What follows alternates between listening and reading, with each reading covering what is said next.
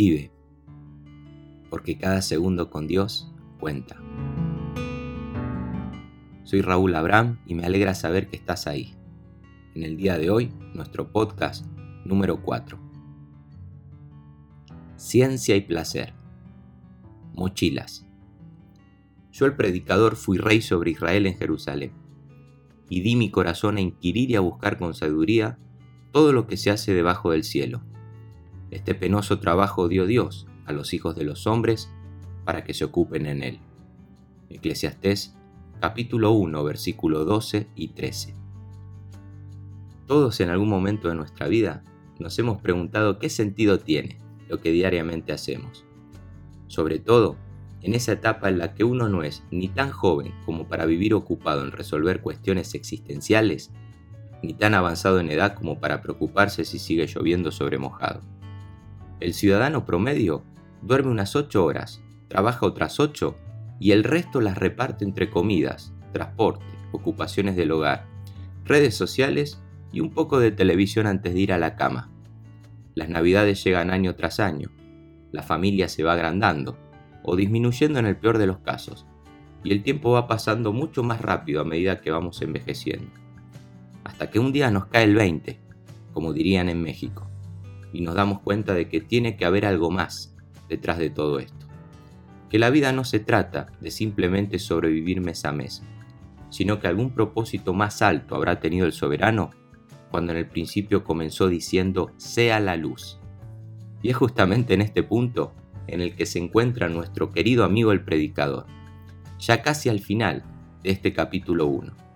Por supuesto que él no es la excepción a todo esto sino el que más razón tiene para dedicarse a inquirir y a investigar con sabiduría todo lo que se hace debajo del cielo. Recordemos que tuvo todo lo que cualquier mortal pueda llegar a desear. Fama, riquezas, gloria y sabiduría. Sí, mucha sabiduría, al punto que venían poderosos de todo el mundo con grandes fortunas para simple y llanamente escuchar un consejo de sus labios. No obstante, Lleva años con una mochila pesada sobre sus hombros, la misma que le impulsó a escribir este diario y que le ayudó a entender que llegar a la cima es una meta ambiciosa para finalmente preguntarse ¿y después de todo qué? El hombre que tiene una respuesta para todo y todos, ahora no es capaz de responder una cuestión a simple vista trivial, pero vital para quitarse esa carga pesada y dolorosa que lleva sobre sus espaldas. ¿Y en tu caso? ¿Qué hiciste con tu mochila? ¿Sabes que no nos damos cuenta de que la llevamos encima hasta que nos cae la ficha, como sucedió con este rey? Seguramente hubo un punto de inflexión en aquel gran palacio. Miró a su alrededor y vio que lo tenía todo. Un reino próspero y sin enemigos. Invencibles. Miró hacia arriba y vio al Dios de su padre David, aquel que le había prometido en reiteradas ocasiones que nunca abandonaría su nación escogida miró hacia adentro y estaba desierto. Ahí estaba el tema. Descubrió un agujero eterno que solo alguien con ese atributo podría llenarlo. Al menos así lo expresó en el capítulo 3, versículo 11 de este mismo libro. En pocas palabras, podemos tenerlo aparentemente todo, pero al mismo tiempo sentirnos vulnerables, solos, vacíos. Esos mismos síntomas son los que llevan a millones de personas a buscar el sentido a lo que hacen en la filosofía, el horóscopo, la astrología y a saber cuántas ciencias más.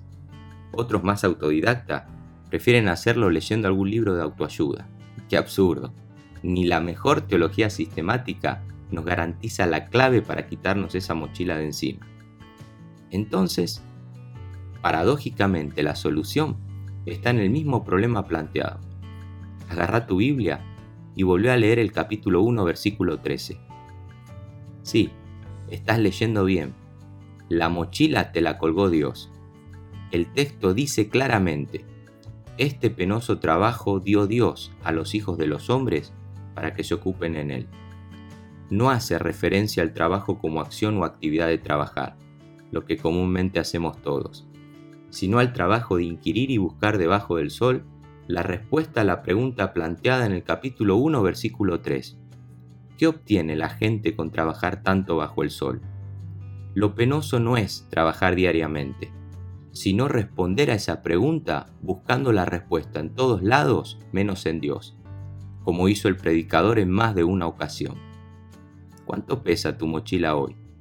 Si estás esperando que alguien te la quite o te ayude a llevarla, como diríamos en Argentina, estás en el horno.